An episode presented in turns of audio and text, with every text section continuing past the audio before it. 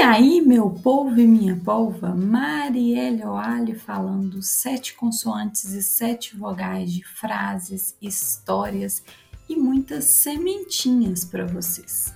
Seja bem-vindo e bem-vinda ao Semeadora de Ideias.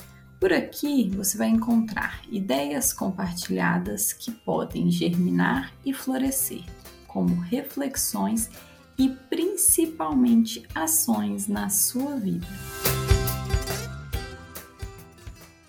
Hoje eu trouxe um episódio musical, poético, de desabafo. eu vou colocar uma música para você ouvir. E por acaso, se tiver aí no 1.2, 1.5, 1.8, talvez fique um pouquinho acelerado, mas depois da música eu volto para a gente conversar.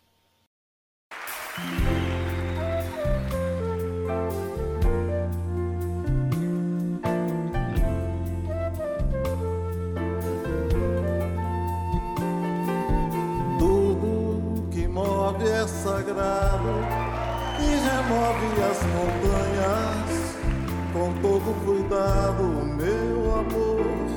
Enquanto a chama arder, todo dia te ver passar, tudo viver ao teu lado, com o arco da promessa no azul pintado pra durar. Abelha fazendo mel Vale o tempo que não voou, a estrela caiu do céu, o pedido que se pensou, o destino que se cumpriu, de sentir teu calor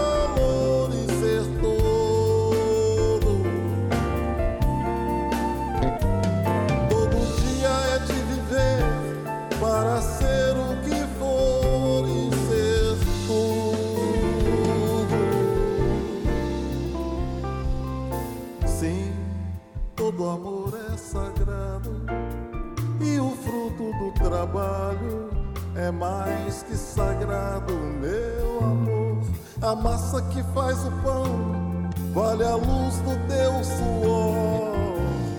Lembra que o sono é sagrado e alimenta de horizontes o tempo acordado de viver.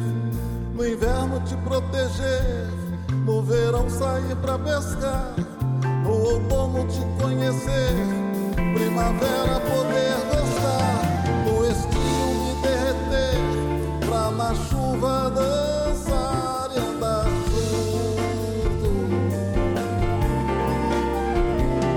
O destino que se cumpriu, de sentir teu calor e ser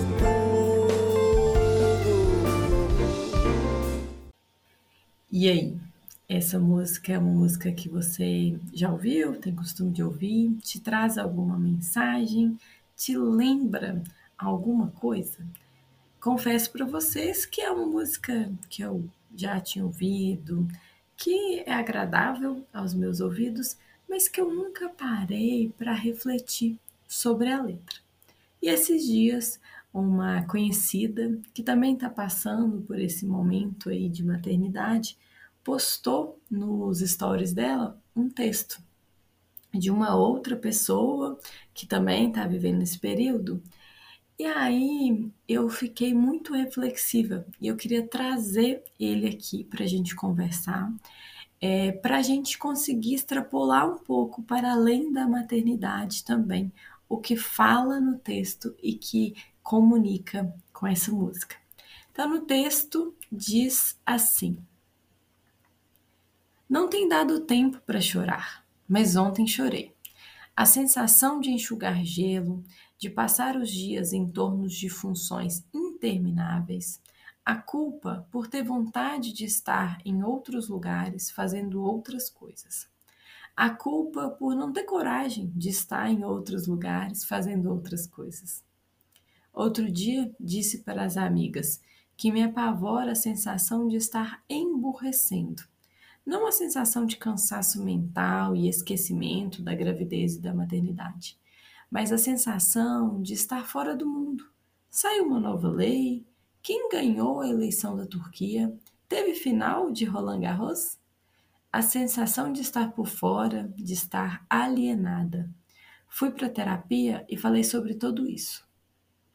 Ela me lembrou de como o mundo foi construído para valorizar aquilo que foi construído pelos homens. Saber a nova lei, o resultado das eleições, o campeão de tênis, cultivar uma vida é bobagem. Importante mesmo é política internacional e campeonatos com grandes patrocínios. No final da sessão, ela me pediu para ouvir uma música. A música que eu passei para vocês. Lágrimas despencaram quando eu ouvi. Abelha fazendo mel, vale o tempo que não voou. E lá se vão três meses e meio dentro da colmeia. O mundo parece estranho, desafiador, distante. Como se faz para voltar? Como se faz para não ter vergonha do medo de voltar? O novo vai vir. Mas é preciso olhar para o mel e fazer o mel com calma e deixar achar o mel a coisa mais fabulosa que já se fez. E entender que o mel vale mais que Erdogan e Djokovic. E que haverá tempo para voltar ao mundo. Mas não haverá forma de voltar a esses meses. Calma, com calma porque o amor é mais sagrado que a agenda, as cifras e a performance, mesmo que o mundo insista em nos dizer o contrário. E lendo esse texto, eu fiquei repetindo na minha cabeça: abelha fazendo mel, vale o tempo que não voou. E como que isso encaixa perfeitamente na maternidade, no momento que eu estou vivendo, que os dias parecem se repetir, mas ao mesmo tempo cada dia é de uma forma, você não consegue se programar. Você deixa o tempo todo de fazer coisas que você é, fazia, que você gostava de fazer. Você deixa de saber sobre coisas que estão acontecendo e como que às vezes a gente se preocupa com coisas que, na real, pouco importa. O que muda na nossa vida, quem ganhou, saber quem ganhou a eleição na Turquia, saber quem ganhou o torneio de tênis, é, se não vale muito mais a gente saber que o nosso filho, a nossa filha está bem, que a gente teve um momento ali de criação de memória, de vínculo. E eu tô falando disso sobre a maternidade, mas isso vale também para inúmeros momentos da nossa vida. Momentos que a gente passa e parece que eles não passam. Eu estava aplicando teste nas minhas turmas semana passada, e aí um aluno estava lá, não estudou, não fez nada do teste, aí eu parei um pouquinho, fui conversar com ele, para entender, né, assim, qual que que, que era? Ele é um aluno ausente, não procura. Eu falei assim: olha, o que está acontecendo? Você não quer tá aqui?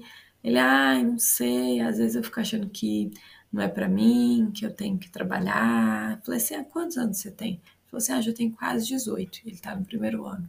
Aí comecei a conversar com ele e eu falei com ele: falei assim, olha, estudar não é fácil. Sei, é, o Cefet, onde eu trabalho, é ainda mais difícil, né? Os alunos eles têm um volume grande de matérias, a cobrança é alta. É, se você está aí na faculdade também, estudar não é fácil, na pós-graduação, mestrado, doutorado, não é fácil.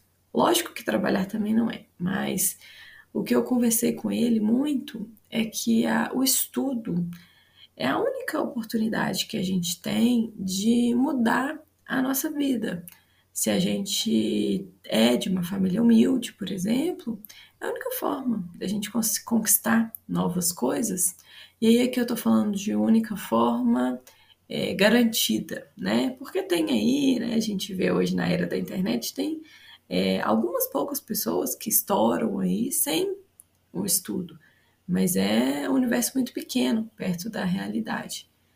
E aí, quando você pensa, né, no dia a dia do estudante, eu, enquanto estava na faculdade, tem dia que parece que você nunca vai chegar lá no fim da trilha.